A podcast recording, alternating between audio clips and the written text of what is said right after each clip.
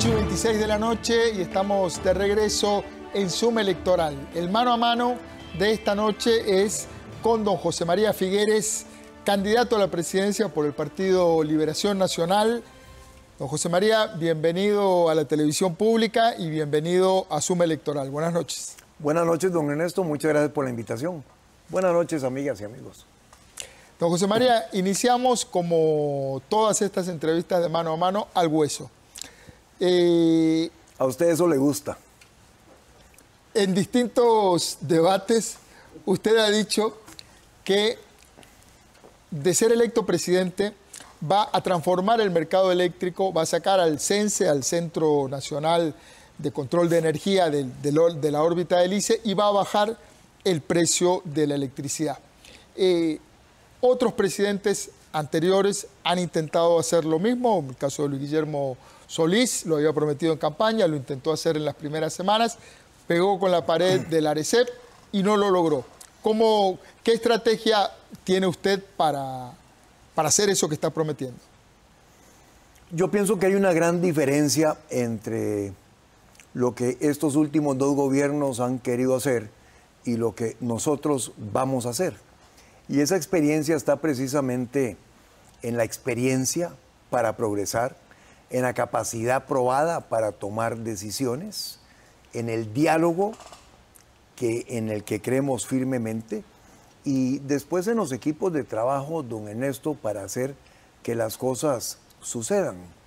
He venido conversando mucho con los sindicatos del ICE.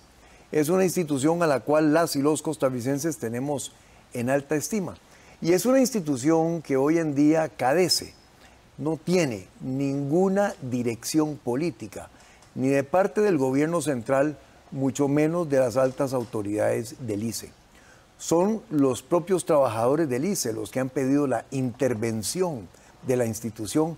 Imagínese usted cómo andará de mal que son ellos los que piden la intervención de la institución.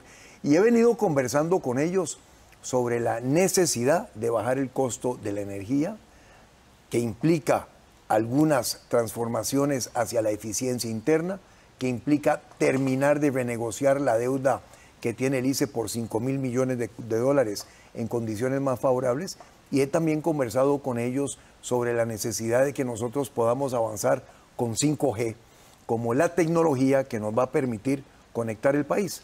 Yo pienso que los costarricenses nos ponemos de acuerdo cuando nos sentamos a conversar y que podemos entonces lograr las cosas. Don José María, está muy bien la conversación con los sindicatos, con la gente del ICE, pero el tema es la ARECEP.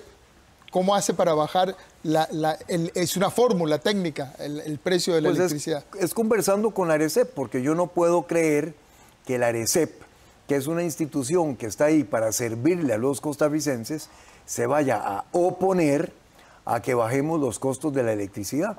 Me parecería, como dice don Antolino Picado allá en la lucha, que eso estaría al revés de lo contrario, don Ernesto.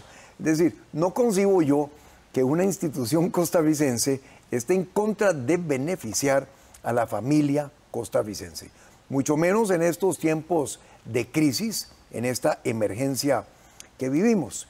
Y francamente, eh, hay pero es un tema, usted apela a un tema persuasivo, de buena voluntad, de, no perjudicar, pero hay un tema técnico. ¿Tiene algún elemento técnico que digan, bueno, esto, quitando esto, bajamos el esquema eh, y le permite a la ARECEP aplicar en su fórmula y bajar el precio?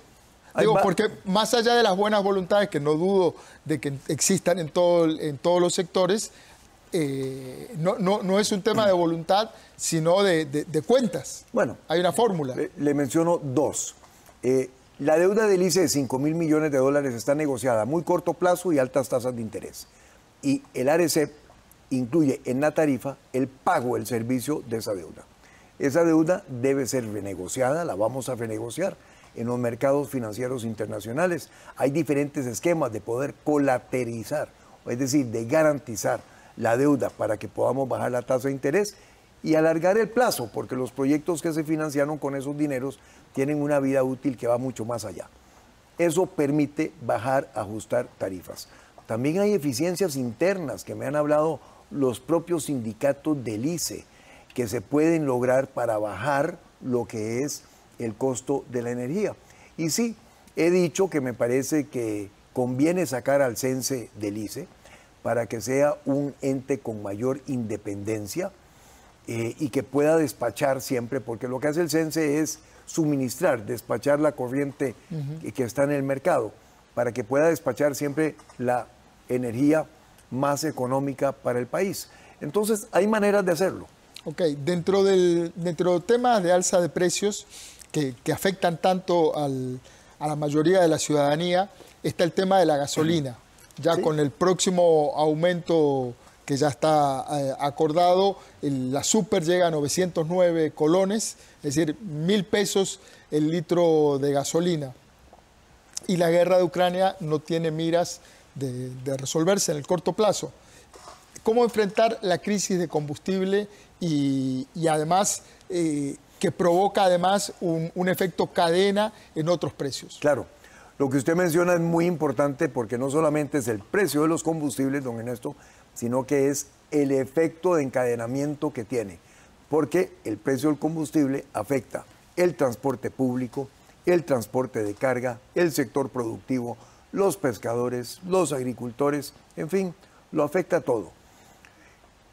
Hace tres semanas, cuando, o un poquito más, cuando recién reventó el conflicto entre Rusia y Ucrania, salimos a decir que en esa coyuntura particular de precios por las nubes de los combustibles, queríamos, como vamos a hacerlo, bajar el precio de los combustibles en 100 colones por litro. 100 colones por litro significa un 40% de reducción de los impuestos en la gasolina y un 65% de reducción en el diésel. ¿Está el Estado en una situación en donde puede hacer eso con facilidad? No, pero debe hacerlo Sí. ¿Por qué?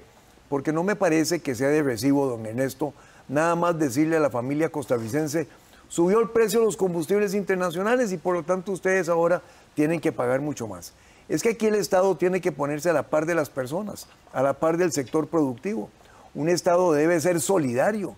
Y cuando sucede una cosa como esta, yo pienso que el Estado tiene también la necesidad de ajustarse, de socarse la faja para poder paliar en parte la crisis de los precios altos de los combustibles. No es justo pasarle eso a la familia costarricense. ¿De dónde, cómo va a ajustar la, frazada? Porque si la sube para arriba se le, se le destapan los pies. Digo, en, en términos fiscales, el país ha estado buscando un equilibrio, tiene algunos compromisos con el Fondo Monetario Internacional. Eh, ¿Cómo, cómo, cómo mantener el equilibrio fiscal en un esquema como ese? Bueno, siempre vamos a ser responsables con respecto a los balances macroeconómicos, pero en una coyuntura como esta no podemos eh, mostrarnos faltos de solidaridad con las personas.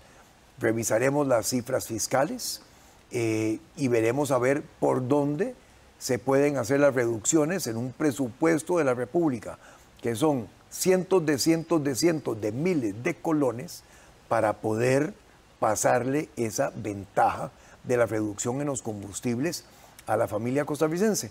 Pero esto me da la oportunidad, don Ernesto, de también decir que en el mediano y largo plazo al país le conviene, como hemos venido diciendo, pasar a producir biocombustibles y también hidrógeno verde que sustituye la gasolina y el diésel con energías renovables, como hoy lo hace, lo hace Franklin Chang a pequeña escala en Guanacaste, pero que se puede escalar porque la tecnología ya está. Y es que aprovechar la revolución energética le conviene a Costa Rica por su posicionamiento ambiental, pero más por su economía. En lugar de gastar los dólares para importar los hidrocarburos, que ya son la economía del pasado, que esos dineros se queden aquí, beneficiando al sector agropecuario con lo que es la producción de biocombustibles y al sector energético con lo que es la producción de hidrógeno verde. Y el Guanacaste, que es una provincia muy querida, tiene la gran oportunidad de convertirse en la capital de los biocombustibles y en la capital de América Latina del hidrógeno verde si nos movemos rápidamente. Eso me lleva a decir que la oportunidad de crear oportunidades ahí de trabajo, de encadenamientos productivos de nuevas inversiones y de valor agregado es enorme. Y esas son las cosas en que deberíamos de estar pensando. Sobre todo con una matriz eléctrica como la que tiene Costa Rica, que es completamente diferente a la matriz eléctrica de, de, todos los países de Latinoamérica. Tenemos una matriz eléctrica verde, 99% de la producción nuestra eléctrica es sostenible. Durante los últimos cinco años. Esto es el 35% del consumo energético del país. Ahora nos hace falta convertir el otro 65%, que son en la gasolina y el diésel importado, a biomasa, biocombustibles, hidrógeno verde. Don José María, la última, recién hablábamos de la última foto, la última encuesta del CIEP, la última encuesta que se puede publicar, ya, ya entramos en veda, lo ubica a usted en un virtual empate técnico con don Rodrigo Chávez, don Rodrigo con un 41.3, usted con un 38.1. Daría la impresión de que, bueno, recién hablamos de las tendencias, don Rodrigo viene con una leve tendencia a la baja, usted venía, digamos, navega en horizontal. Eh, parece que tiene un voto duro, muy, muy fiel, un, grupo de gente que no se desanima de votar por usted, pero tiene un voto negativo muy duro también. ¿Cuál, ¿Cuál es su estrategia para convencer a los que aún no quieren votar por usted o se resisten? Bueno, en primer lugar yo quiero decir que estoy muy agradecido con la forma en que las y los costarricenses han ido inclinando la balanza a favor del movimiento que represento. Cuando el CIEP empezó con sus encuestas hace un mes, la diferencia eran 11 puntos, hoy en día son si acaso 3 puntos, están dentro del margen de error. Y el tracking interno, que es nuestra encuesta interna que tomamos todos los días, ya nos da varios puntos por encima del el contendiente. Eh, es que viera, don Ernesto, que yo estoy acostumbrado a que todas las encuestas digan que yo tengo techo, que no puedo salir y que esto y que el otro y que me estanqué y que me quedé y todas las cosas. Pues, es que estoy acostumbrado a eso, en esto. Mire, en la última, en la primera vuelta, la encuesta que más nos daba nos decía, bueno, Figueres va a sacar un 19, un 18%, y sacamos el 27% sacamos una ventaja de 11 puntos sobre el contendiente. ¿Pero qué les dice? cuál, es su mensaje para esa gente? Además de descreer en las encuestas. No, no, yo creo en las ah, encuestas. no, estoy descalificando las encuestas. Lo que estoy diciendo es que esta elección es una elección particular eh, por muchos sentidos, porque es una elección en pandemia, porque la gente está muy golpeada eh, y con justa razón por lo mal que estamos en el país y por tantos otros elementos. Ha sido una campaña durísima. Eh, yo hubiera preferido otro tipo de campaña, pero ha sido una campaña durísima. Entonces, yo creo que todo eso lo recogen las encuestas. Lo que las encuestas también no reflejan nunca es que Liberación Nacional tiene una capacidad de movilización del voto el día de las elecciones que ningún otro partido tiene. Y la tiene en todo el país. Es decir, el 6 de febrero Liberación Nacional tenía 42 mil voluntarios en miembros de mesa, fiscales, fiscales generales, transporte, bancos de datos, logística, tecnología, los data centers, los call centers. En esta oportunidad vamos a tener todavía más personas porque la familia ha crecido. Es decir, ya esto no es un movimiento liberacionista, esto es un movimiento nacional.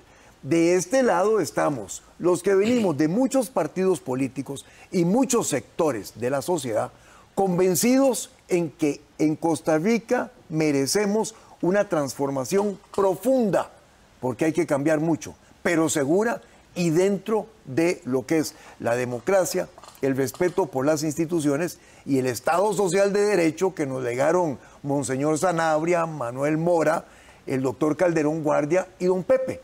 Del otro lado, lo que hay es una falta de experiencia, una falta de hoja de ruta y una falta total de equipos. Justamente, muchos de sus eslogans de campaña enfatizan que usted tiene la experiencia y el equipo para gobernar. ¿Podría nombrar, para, para, para aterrizar esa, ese eslogan, podría nombrar personas con experiencia que serían parte de sus equipos de educación, de hacienda, de seguridad y de cultura. Mire, en la parte de seguridad, que es un tema muy sensible, participa Fernando Berrocal, que fue ministro de Seguridad, participa Álvaro Ramos, participa Oldemar Madrigal, entre muchos otros que han estado en este campo. En el campo económico, que es por supuesto el que más me preocupa, porque aquí la primer responsabilidad está en generar oportunidades de trabajo, participan desde renombrados expresidentes del Banco Central, como don Eduardo Lizano y como don Rodrigo Bolaños, pasando por extraordinarios economistas como lo son y banqueros, como lo son Gerardo Corrales, eh, economistas como José Manuel Salazar, como Álvaro Ramírez, el propio vicepresidente de la República. En el campo de la salud, le puedo mencionar que el equipo que lidera el doctor Alexander Sánchez Cabo es un equipo de 40 o 50, con la doctora Cecilia Bolaños, es un equipo de 40 o 50 personas que han venido trabajando en el más potente programa de salud que conozca la historia costarricense. Y en el campo de la vivienda, que es un campo... Educación y cultura. Educación y cultura. Ya le llego. En el campo de la vivienda, que también es muy importante porque tenemos un faltante de 160 mil soluciones de vivienda, participan personas como Fernando Zumbado eh, y como muchos otros que han estado en este campo, tanto del sector de gobierno como del sector de lo que son los desarrollos urbanísticos. Le recuerdo además, don Ernesto, que fui presidente en el gobierno que repartió o que dio más bonos de vivienda en la historia de este país. En el campo de cultura, bueno, en el campo de cultura le puedo mencionar a Elena Baruch, le puedo mencionar a Alberto Castillo, le puedo mencionar a María Lourdes Cortés, le puedo mencionar a muchas personas que vienen, que han venido trabajando en lo que es el programa de gobierno. Y en el campo de la educación, hemos venido trabajando con un grupo de educadores en todo el país, porque me parece que es muy importante que las reformas a las que vayamos en el sector de la educación sean reformas en donde hayan participado personas que conocen y han vivido la experiencia del aula, donde se lleva a cabo el proceso educativo.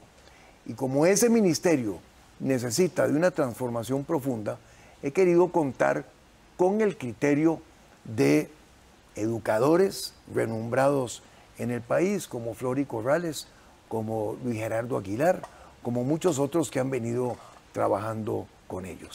El tema, hay un tema que, se ha debatido poco en esta campaña y es el tema del sector cultura, que ha sido muy golpeado en, los últimos tiempos. La pandemia afectó muchísimo el trabajo, les impidió tener contacto con los públicos, se deterioró mucho.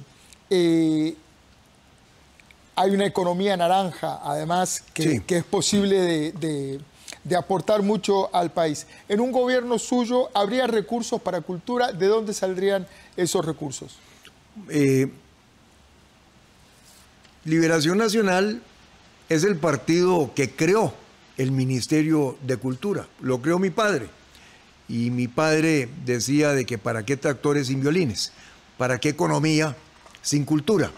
Hoy en día necesitamos reforzar muchísimo lo que es la cultura en nuestro país a la par de la educación. Y el concepto de la economía naranja, que es aprovechar la cultura como una actividad económica también, me parece a mí que tiene un tremendo potencial a la par del turismo que viene a Costa Rica. Antes de la pandemia teníamos 3.1 millones de turistas que venían. La meta del gobierno es 5 millones de turistas por año porque el turismo es un dólar muy bien repartido en todo el territorio nacional. Nos permite crear muchísimas oportunidades de trabajo en las áreas rurales. Entonces sí, por supuesto, habrá mucho campo para la economía naranja, pero habrá mucho campo para la cultura vinculada a actividades como el turismo, que es reforzarlo. Dos cosas, si me lo permite, don Ernesto, sobre los equipos que mencioné. Eh, esa es una gran diferencia entre nuestro movimiento y el otro lado, porque el otro lado no ha podido nombrar ni un solo equipo de nada. Y es que el gobierno, don Ernesto, como usted bien sabe, se va con equipos. Y la otra cosa que le quiero decir es que cuando yo nombro equipos de trabajo, nombro personas que han venido comprometidas trabajando en el programa de gobierno. No estoy señalando ministros, ministras, presidentes ejecutivos, gerentes, no, no, no. Ese tiempo todavía no ha llegado. He sido muy claro en decir que a la hora de seleccionar el gabinete, seleccionaremos una selección nacional aprovechando que mañana juega la Cele y que me le vaya muy bien. Y que por cierto que la Cele es una extraordinaria combinación de experiencia con juventud, que es lo que nosotros también tenemos en nuestro movimiento. Eh, la selección nacional que vaya a gobierno será principalmente Liberación, ese es el partido que represento, pero jalaremos a personas de otros sectores y otros partidos, porque Costa Rica necesita lo mejor de lo mejor para salir de esta crisis en que estamos. Don José María, usted ha mencionado que crearía una oficina de la familia en el Poder Ejecutivo. ¿Qué rol tendría esa oficina? ¿Participaría esa oficina en la asignación de inversión social en los programas de Limas? He mencionado, don Ernesto, que Cintia, mi esposa, y yo, tras haberlo pensado muchísimo, llegamos a la dichosa conclusión de que queríamos tener una oficina para eh, asuntos de enlace con la fe, porque estamos convencidos como personas creyentes que somos, que los programas sociales de muchas iglesias en este país merecen ser apoyados por el Estado, porque son, para empezar, muy buenos. Mire, los programas sociales del gobierno, también son buenos, pero son programas que yo llamo de 8 a 4, don Ernesto. Arrancan a las 8 de la mañana y terminan a las 4 de la tarde. Los programas sociales de la iglesia son 24-7. Lo que hace el, el, Padre Sergio en Azora, el Espíritu Santo, eh, que ya le está llegando a 100 mil personas en el país, bueno, es una maravilla y no tiene ni un solo centavo de apoyo del gobierno. Increíble eh, lo que hacen pastores que tienen programas para poder ayudarle a los que fueron privados de libertad, eh, que tienen derechos, tienen derechos también, eh, tienen todos los derechos de las personas en este país para poderlos incorporar de nuevo a la sociedad, son programas que tienen el, el 100% del éxito, mientras que la reincidencia de las personas que no han pasado por esos programas es del 70%. Pero, para hay si mucho que ganar. Lo entiendo, si lo entiendo bien, entonces parte del dinero que hoy maneja Limas eh, lo pasaría a manejar esta oficina. Bueno, esta oficina sería una oficina para enlace, no va a ser la oficina que distribuya y que se atribuya responsabilidades de otras instituciones, pero como está en la presidencia de la República, podrá coordinar que haya una mucho mejor que haya un mucho mejor empate. ¿No le daría, esto, ¿no le daría esto un sesgo confesional de uno o de otro crédito a la ayuda social que el país, que el Estado, que la sociedad en su conjunto eh, efectúa? No, no, no lo creo así. Eh, yo creo que los programas sociales en este país, sobre todo en este momento de tanta necesidad, hay que apoyarlos. Eh, y si los están llevando adelante diferentes iglesias con un voluntariado inmenso de miles de miles de personas, qué dicha que el Estado pueda apoyarlos para que le lleguemos a más personas que tienen tantas necesidades. Y habiendo dicho eso, este es un gobierno que también que va a respetar todos los derechos de todas las personas y de todos los grupos. Aquí no va a haber retroceso en cuanto a los derechos eh, humanos de las personas. Entonces, de lo que estamos hablando es de ser mucho más efectiva la ayuda a las personas que la necesitan en un momento de tanta tragedia nacional como la que estamos viviendo. Don José María, uno de los temas que más reacciones negativas causaron, le causaron a su campaña fue haber viajado a República Dominicana y no dar cuenta previamente de ese viaje. Muchas personas calificaron ese viaje en un avión privado como una falta de transparencia de su parte. ¿Por qué ese viaje no se incluyó previamente en su agenda? ¿cuál es el compromiso suyo con algo tan vital como la transparencia en una eventual gestión de gobierno? Don Ernesto, mi compromiso con la transparencia es total y es absoluto. Mi compromiso a que tengamos un gobierno de puertas abiertas para la prensa es total y absoluto. Lo he dicho muchas veces y gustosamente lo reitero aquí con usted esta noche. Eh, un error de la campaña de no haber anunciado un viaje que hice eh, un día, un fin de semana, pero que lo hice con la mejor intención de celebrar reuniones de alto nivel sobre temas que para Costa Rica son importantes.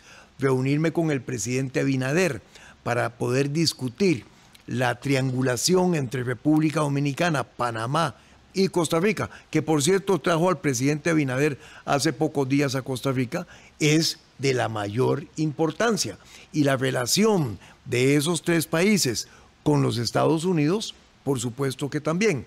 Hablar con el ministro y reunirme con el ministro que tiene bajo su responsabilidad la toma de decisiones con respecto al precio de los combustibles, para ver la forma en que ellos se han comprometido a intervenir para que todo el costo del combustible no se le traslade a las personas, me parece que también es fue de un absoluta... Error, fue un error, dice usted. Un error de no haberlo informado antes, pero es un viaje lleno de contenido. Cuatro reuniones, la última de ellas con el grupo Punta Cana, que es el grupo de turismo más potente de este continente, con su propio aeropuerto, que es de los principales aeropuertos en América Latina. Y como queremos avanzar a 5 millones de turistas, aprovechando que las personas en Estados Unidos y Europa quieren volver a viajar, esas son las cosas en las que te tiene que preocupar un jefe de Estado. Don José María, su oponente acuñó el término prensa canalla para referirse a algunos medios. ¿Cuál es el concepto suyo de la libertad de prensa y cuál sería su política hacia el trabajo de los periodistas en una eventual administración suya? Yo pienso que la prensa juega un papel muy importante en los sistemas democráticos. La prensa reporta, la prensa informa, la prensa investiga y en eso cumple un rol vital que solamente la prensa puede cumplir. Y por eso hemos ido a lo largo de esta campaña, igual que lo seremos en gobierno, absolutamente respetuosos de la prensa. En esta ocasión, en esta coyuntura eh, que tenemos ahora, el Poder Ejecutivo al inicio va a tener eh, el control de la agenda legislativa. ¿Cuáles serán tres proyectos prioritarios que impulsará en, en este nuevo, la fracción de liberación? El primero será un proyecto de ley que borre o elimine más de 4.700 leyes obsoletas con sus reglamentos que hemos encontrado que no hacen nada más que estorbarle a la familia costarricense.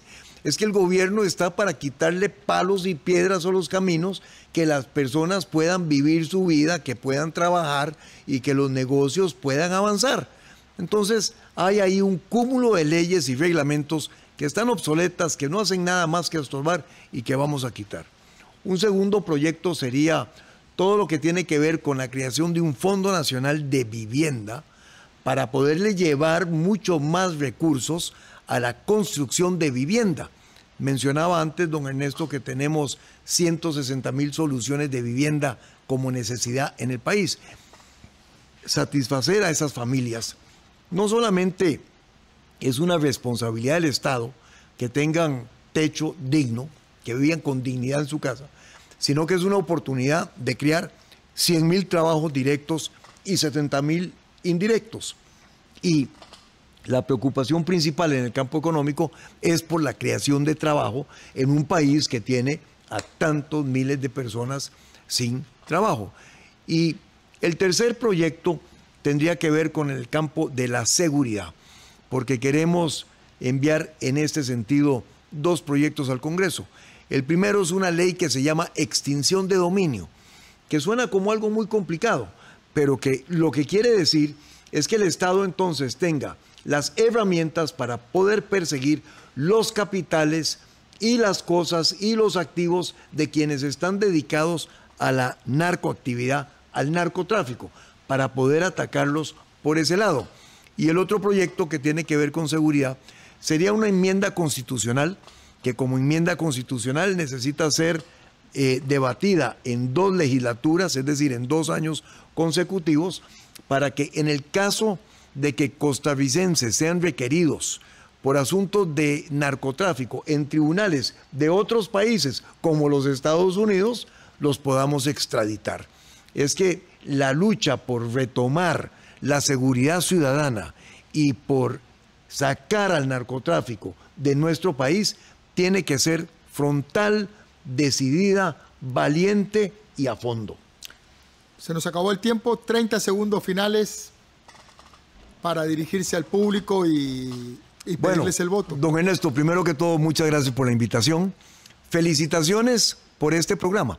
Felicitaciones a Canal 13 por Zoom Electoral 2022, porque me parece que lo hacen extraordinariamente al informar a los costarricenses para que tengamos un voto que sea, valga la redundancia, más informado. Con ustedes, lo primero es que gane la CELE mañana. Me parece que es fundamental. Y lo segundo, decirles que el próximo domingo este país se juega su futuro. Y eso no es ninguna exageración, porque al frente lo que hay es falta de experiencia, ningún equipo y no hay un plan. Y de este lado estamos los demócratas de muchos diferentes partidos que nos hemos venido sumando con otros sectores de la sociedad para llevar adelante una transformación profunda pero segura de este país como la que necesitamos en respeto con nuestra democracia, nuestras instituciones y el Estado social de derecho. El futuro del país lo escoge usted, pero también con su voto está escogiendo su propio futuro. Yo quiero pedirle su voto y el de toda su familia para que rescatemos a Costa Rica y avancemos al bien vivir. Muchas gracias, buenas noches, mucha suerte el domingo. Gracias, don Ernesto, buenas noches. Nos vamos a un corte.